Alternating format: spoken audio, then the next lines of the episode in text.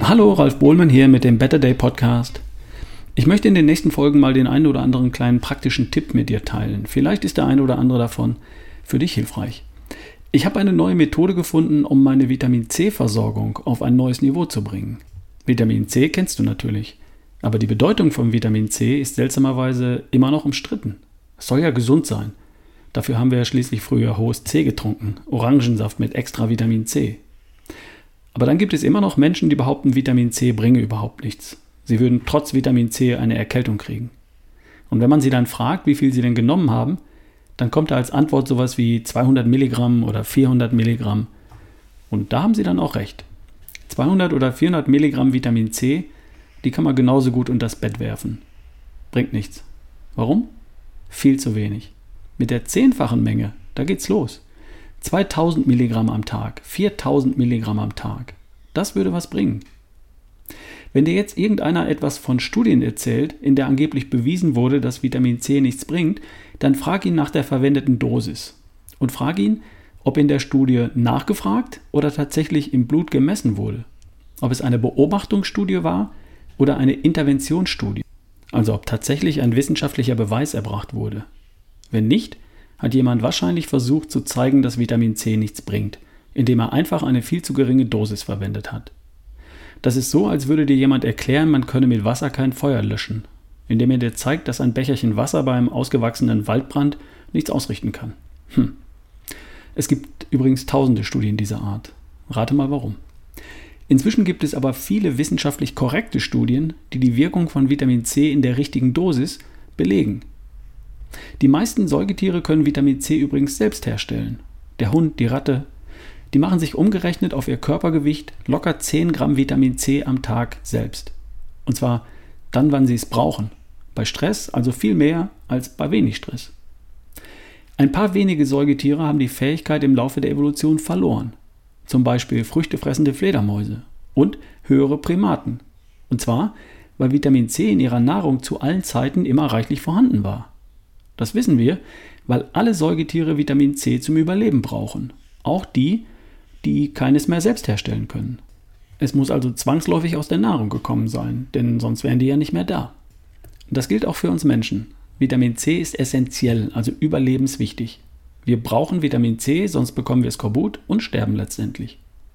Aber leider gehören wir zu den wenigen Säugetieren, die die Fähigkeit zur körpereigenen Vitamin C-Produktion verloren haben war ja auch die letzten zwei Millionen Jahre lang nicht so schlimm, weil alles, was wir verzehrt haben, kam direkt vom Baum oder aus dem Boden und war damit voller Vitamin C. Nur heute ist das nicht mehr der Fall. Unser Obst fliegt erst über den halben Erdball, bevor es bei uns auf dem Teller landet. Und die Äpfel, die werden monatelang gelagert, bevor wir sie essen. Oft genug. Nun gut, wir können ja was dagegen tun. Aber nochmal zurück, wozu eigentlich? Naja, Vitamin C macht unser Immunsystem stark. Ohne unser Immunsystem würden wir keine einzige Stunde überleben. Vitamin C wirkt gegen Viren aller Art. Hey, wir leben in Zeiten von Corona. Ja, immer noch. Ich mache mir keine Sorgen, weil mein Immunsystem auf Zack ist. Vitamin C verbessert die Wundheilung. Vitamin C wird inzwischen in hohen Dosen unter anderem in der Krebsbehandlung eingesetzt. Die Liste der Dinge, die in unserem Körper ohne Vitamin C nicht funktionieren, hört nirgendwo auf. Beziehungsweise der Dinge, die mit wenig Vitamin C weniger gut funktionieren als mit viel Vitamin C. Der zweifache Nobelpreisträger Linus Pauling hielt Vitamin C für ein Wundermittel. Er wurde seinerzeit kaum ernst genommen. Und heute bewahrheiten sich seine Aussagen über Vitamin C mehr und mehr. Professor Linus Pauling nahm übrigens 12 bis 18 Gramm Vitamin C am Tag. Und eine Obergrenze gibt es nicht. Zu viel Vitamin C wird einfach ausgeschieden. Es gibt keine Vitamin C-Vergiftung oder sowas. Also, was ist zu tun? Genügend Vitamin C zu sich nehmen. Wie viel wäre das denn? Ab 4 Gramm am Tag aufwärts. Gern auch 10 Gramm am Tag. Aber bitte schön über den Tag verteilt, denn Vitamin C hat eine Halbwertzeit von ca. 3 Stunden. Von dem jetzt eingenommenen Vitamin C ist nach 3 Stunden nur noch die Hälfte da.